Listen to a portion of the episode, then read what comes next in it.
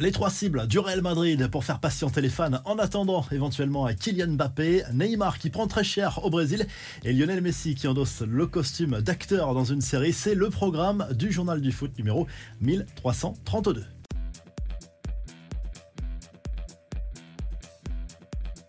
Le Real Madrid étudie les alternatives à l'arrivée de Kylian Mbappé. Si le club parisien se montre trop gourmand, le club merengue continuera sans doute de jouer la montre dans ce dossier et attendra probablement 2024 pour tenter de recruter l'international français libre. En attendant, les Madrilènes se concentrent sur l'arrivée d'un véritable avant-centre. Trois noms circulent avec insistance dans les couloirs du stade Santiago Bernabéu. Harry Kane, que l'on sait également dans le viseur du PSG et du Bayern Munich.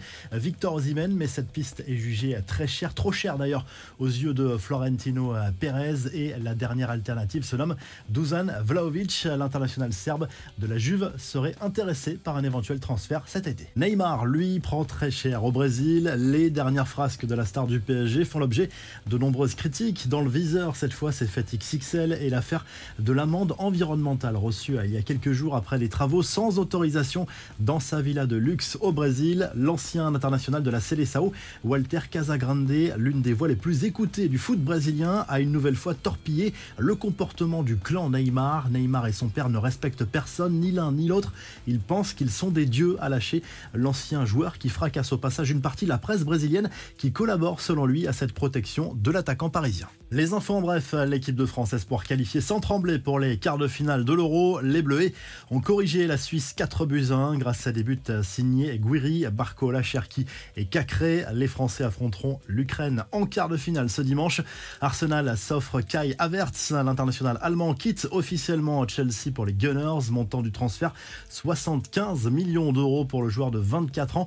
Un temps suivi par le Real Madrid. Ça sent le mercato déprimant pour les supporters de l'OL. En revanche, pour le moment. John Textor n'a pas convaincu la DNCG.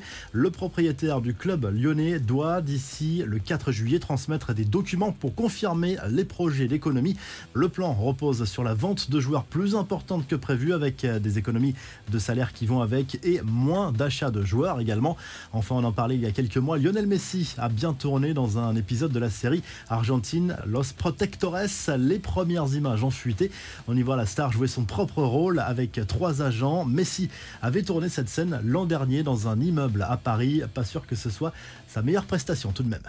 La revue de presse, le journal L'équipe consacre sa une au roi du pétrole, autrement dit les Saoudiens qui continuent leur offensive massive sur le marché des transferts. Dernier joli coup, le gardien de Chelsea, Edouard Mendy, qui a rejoint Al Ali, un promu dans le championnat saoudien. Ça bouge du côté des entraîneurs en Ligue 1 avec une surprise du côté de Nice, la probable nomination de l'Italien Francesco Farioli passé par Alanya Sport en Turquie. Patrick Vira, à lui, les faveurs des nouveaux propriétaires de Strasbourg. Du côté de l'Espagne, le journal Sport consacre sa une à Ousmane Dembélé. L'international français a visiblement confirmé à Xavi son intention de rester sur la durée au FC Barcelone. Dans les prochains jours, la direction va sans doute lui proposer un nouveau contrat jusqu'en 2027. Et du côté de l'Italie, la Gazette dello Sport partage sa une entre l'élimination des espoirs italiens à l'Euro après une nouvelle défaite cette fois face à la Norvège et le futur de Zagnolo